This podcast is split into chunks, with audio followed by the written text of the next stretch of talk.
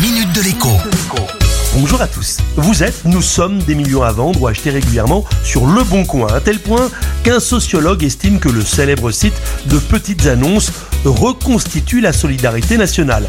Et un historien affirme lui que Le Bon Coin occupe le même rôle économique et social que les foires médiévales, rien que ça. Le problème, c'est que du temps des foires, eh bien, il y avait des tas de vilains.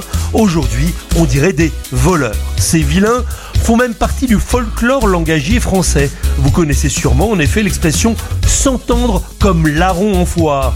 Il était tellement facile de commettre de petits ou de gros larcins dans une foire que les larrons s'entendaient, se concertaient, se coordonnaient afin de dérober les riches bourgeois ou les pauvres paysans. Eh bien vous allez rire, ou plutôt rire jaune, mais rien n'a vraiment changé.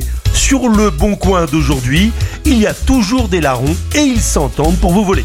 Jusqu'ici, le piège classique c'était de tenter de soutirer un acompte ou bien le paiement intégral d'un bien qui n'existe pas. Le système de paiement sécurisé ajouté récemment à la plateforme a considérablement diminué le nombre de litiges, mais les larrons ont bien évidemment plus d'un tour dans leur sac. Dernièrement, un jeune homme qui avait mis en vente son ordinateur sur le bon coin a trouvé un acheteur qui a accepté de passer par le système de paiement intégré.